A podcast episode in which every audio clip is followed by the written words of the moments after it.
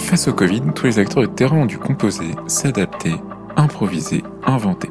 Hospimedia a décidé d'aller à leur rencontre. En plusieurs épisodes, Face au Covid leur donne la parole pour qu'ils nous racontent leur vécu, leur expérience, leur quotidien face à une crise sans précédent. Ce qui m'a fait rigoler, moi, c'est que on a parlé beaucoup des infirmières et des aides-soignantes, mais en fait, le gros boulot, c'était nous qui le faisions.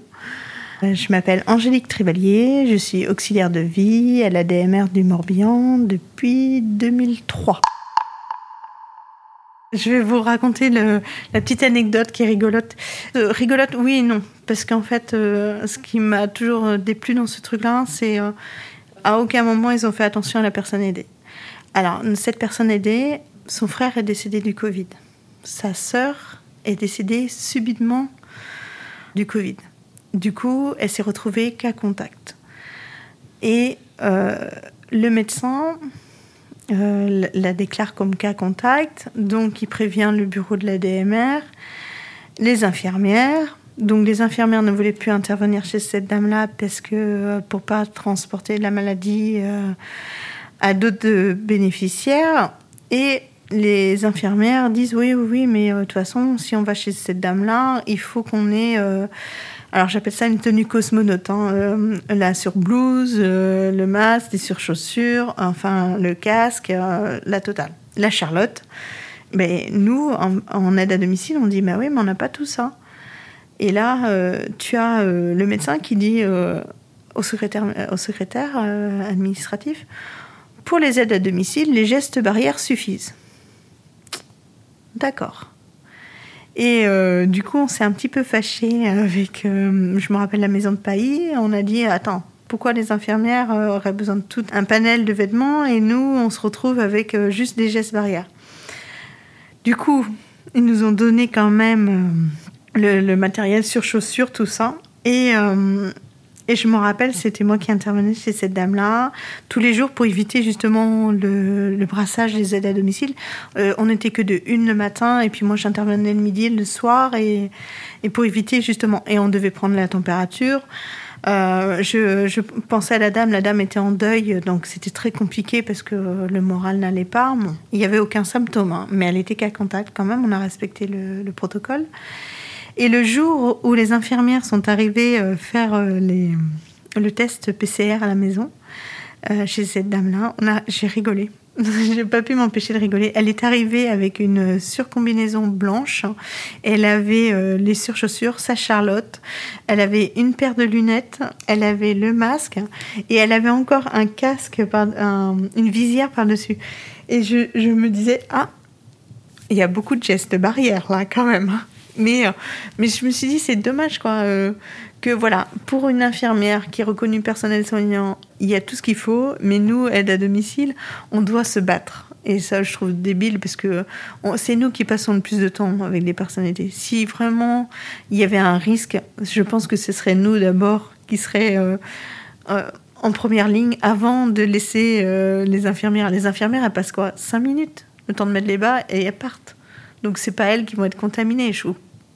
C'est nous, peut-être en déshabillant la personne, en manipulant son linge, en manipulant, en nettoyant les toilettes ou je ne sais quoi, ou quand on fait sa vaisselle, à la limite, c'est nous qui aurions plus le risque d'être contaminés que. euh, bon, voilà. Mais du coup, c'était la petite anecdote euh, tristounette euh, où euh, ouais, les gestes barrières suffisent pour les aides à domicile.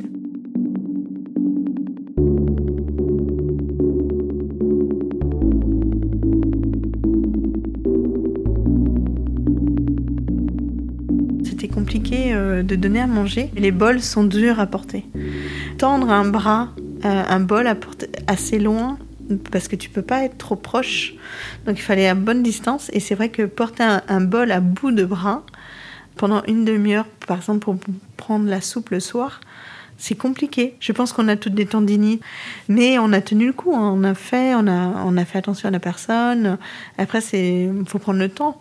Bon, la dame, elle, elle rigole, hein, mais. euh, mais c'est vrai que tendre un, bras comme ça pendant un bout de temps euh, avec un bol au bout de main, essayez à la maison. Essayez, vous allez voir, c'est très rigolo. Au bout de cinq minutes, vous avez mal à l'épaule et vous avez envie de balancer le bol. C'était compliqué. C'était compliqué. Il fallait aussi quand même rester là pour la personne parce que il fallait bien qu'elle mange. Il fallait ça. C'est les infirmières, elles le font pas. Hein. On est d'accord, hein, les infirmières, euh, même si elles sont considérées comme personnel soignant, euh, ça s'arrête là. Hein.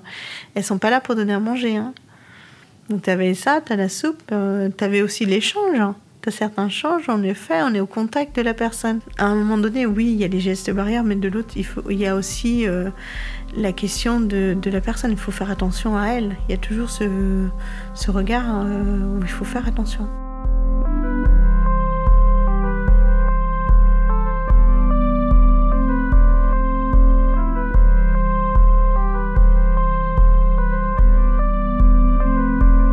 Euh, notre métier est plus, plus à risque que les professionnels du bâtiment. Ça, c'est un bon chiffre à savoir. Et euh, du coup, euh, c'est vrai qu'on a des problèmes du dos et, et, tout ça. Et puis, mine de rien, on, on, peut aussi avoir des accidents de la route puisqu'on est toujours dans notre voiture. Et c'est vrai que tout ça, bout à bout, le Covid a fait, a fait une peur supplémentaire pour certaines personnes. Alors, j'ai la chance, j'interviens toujours le jeudi soir quand Monsieur Véran et Castex parlaient euh, le soir à 18h. Donc souvent, je suivais, euh, je rigole parce que souvent, j'ai trois, trois personnes et du coup, je commençais l'intervention chez une. Donc j'avais des premières informations, j'intervenais chez une deuxième personne, elle me donnait la suite et finalement, la troisième me faisait un résumé. Donc je suivais un petit peu... Euh, euh, un petit peu l'évolution. Après, euh, voilà, je suivais l'actualité parce que c'était important par rapport à notre boulot. Euh, je me rappelle avoir dit à mon conjoint, c'est une grosse tuile qui va nous arriver. On n'a rien chez nous. Je sens que ça va être une catastrophe. Et les premiers temps, on n'avait que quatre masques par semaine. Et on devait les mettre que aux personnes, chez, chez les personnes à fort risque. Et on était un petit peu lancé dans la nature parce qu'on n'avait pas de masque, on n'avait rien du tout. Euh, après l'épidémie, c'est accéléré. Et là, on a décidé avec euh, l'ARS et tout ça de mettre le masque en continu. Mais au départ, on n'avait pas les masques. Et c'est la fédération qui a pris les taureaux par les cornes, qui a commandé, euh, je crois, un conteneur entier de masques pour, pour qu'on ait ce qu'il faut. mais c'est vrai qu'on était un petit peu dans le flou artistique. On a eu un problème avec euh, les pharmacies. Euh, les pharmacies ne voulaient pas nous donner de masques parce qu'on était trop nombreuses à passer les voir avec notre fiche de paye en disant on est aide à domicile, on a besoin de masques. Euh, parce qu'il y avait eu quelque chose de dit, je me rappelle, avec Monsieur Véran. Et on s'est rendu compte en fait que sur le terrain, c'était c'était carrément à l'opposé quoi. Ils n'ont jamais voulu nous donner de boîtes. Et moi, j'ai réussi à avoir des masques euh, FFP2 euh, parce que mon conjoint est agriculteur. Et il avait été, euh, ce qu'on appelle, les magasins étaient fermés, mais il avait été donc à la CECAP, enfin la coopérative à côté de chez nous. Et il savait que j'étais aide à domicile. Et ils avaient dans leur stock des masques FFP2. Et euh, ils en ont donné un paquet à, mon conjoint en disant Tiens, Angélique, elle en aura besoin parce que euh, je sais que c'est compliqué pour en avoir. On a eu, euh, je sais que chez nous, là, on a eu des techniciens, puisqu'on a un milieu agricole quand même, on a eu des techniciens volailles qui ont des, vous savez, des surblouses en, en non-tissu, les, les, trucs jetables. ils en ont donné plusieurs au bureau de la DMR parce qu'ils savaient que s'il y avait des cas de Covid, il nous en faudrait. Et ça a été comme ça. Hein. C'était, euh, ça a été des dons sans forcément faire une campagne de communication, mais ça a été vraiment des dons euh, de main en main. Un truc tout bête, c'est. Euh, vous allez rire, avant je prenais ma voiture comme ça, sans, sans forcément. c'est ma voiture, quoi. Donc. Mais là, en réflexe, le gel que j'ai sur mes mains, je le passais sur le volant et sur le levier de vitesse et sur le frein à main. C'est tout bête. Et les poignets parce que je me disais, je veux pas ramener la merde à la maison. Et je le faisais en systématique entre deux maisons, chose que on ne prenait pas le temps de faire avant. On rentrait et euh, voilà. Et euh, je crois que les lingettes n'ont jamais aussi bien marché parce que tu avais le paquet aussi de lingettes dans la voiture pour donner un coup, euh, des fois discrètement, on va dire, entre, sur les sièges. On n'aime pas forcément l'eau de javel, mais on n'a jamais autant utilisé de vinaigre blanc, désinfectant. Regardez les tutos pour désinfecter les plans de travail, les, les poignées de porte, les choses que on le faisait. Oui, on le faisait. On nettoyait, tout ça, il n'y a pas de souci. Mais là, ça a été euh, systématique où euh, tous les deux jours ou trois jours, ou même tous les jours, puisqu'on était plusieurs à passer, on, passait notre chiffon de vinaigre et on jusqu'à regarder quelle huile essentielle euh, marchait bien pour désinfecter, pour pas. parce que c'était compliqué, quoi. on avait peur que. parce que certaines personnes, on va pas se cacher, n'y croyaient pas. Ils disaient, mais non, pas chez nous. Et, on s'est dit, mais ça peut nous arriver demain. Donc, euh, ouais, vinaigre, tout, euh, parce que l'eau de Javel, on n'avait pas forcément, donc euh, en systématique.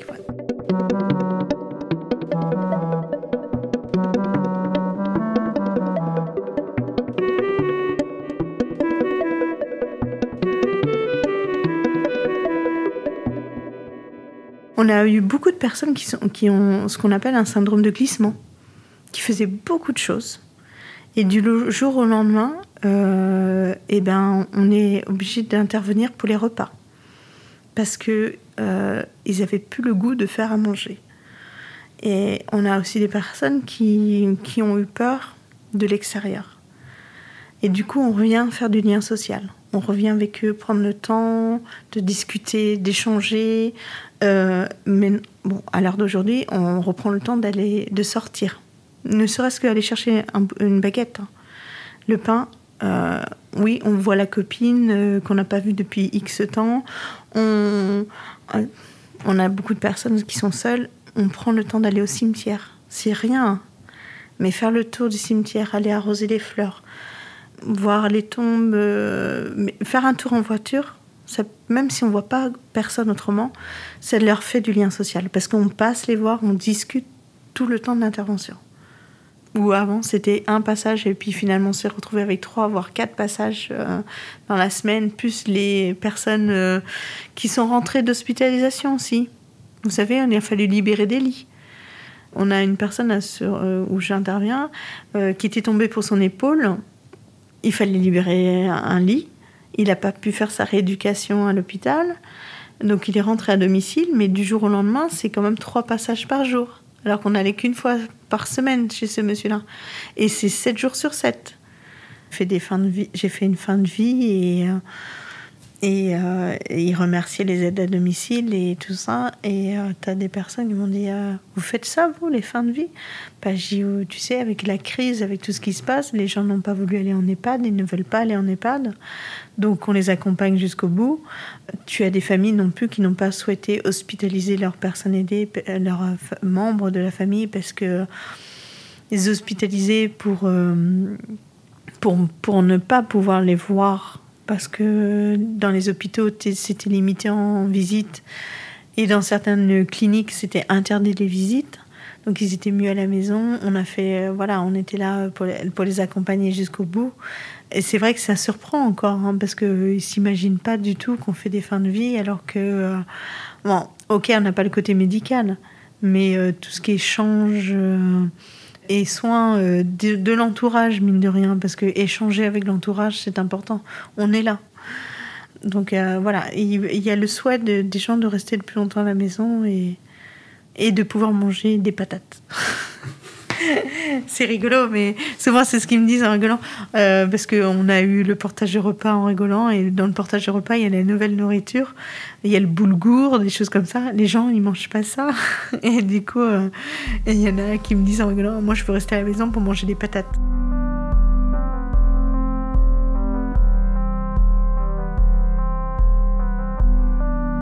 Nous espérons que ce nouvel épisode de Face au Covid vous a plu. À la Jérôme Ambillard. Au mixage, Alexandre Debuchy, qui a aussi composé la musique. Dans le prochain épisode, nous entendrons Nasta, infirmière en réanimation à l'hôpital américain. Vous pouvez écouter ou réécouter Face au Covid sur hospimedia.fr ou sur votre application de podcast préférée. N'hésitez pas à nous soutenir en nous laissant des commentaires ou des étoiles.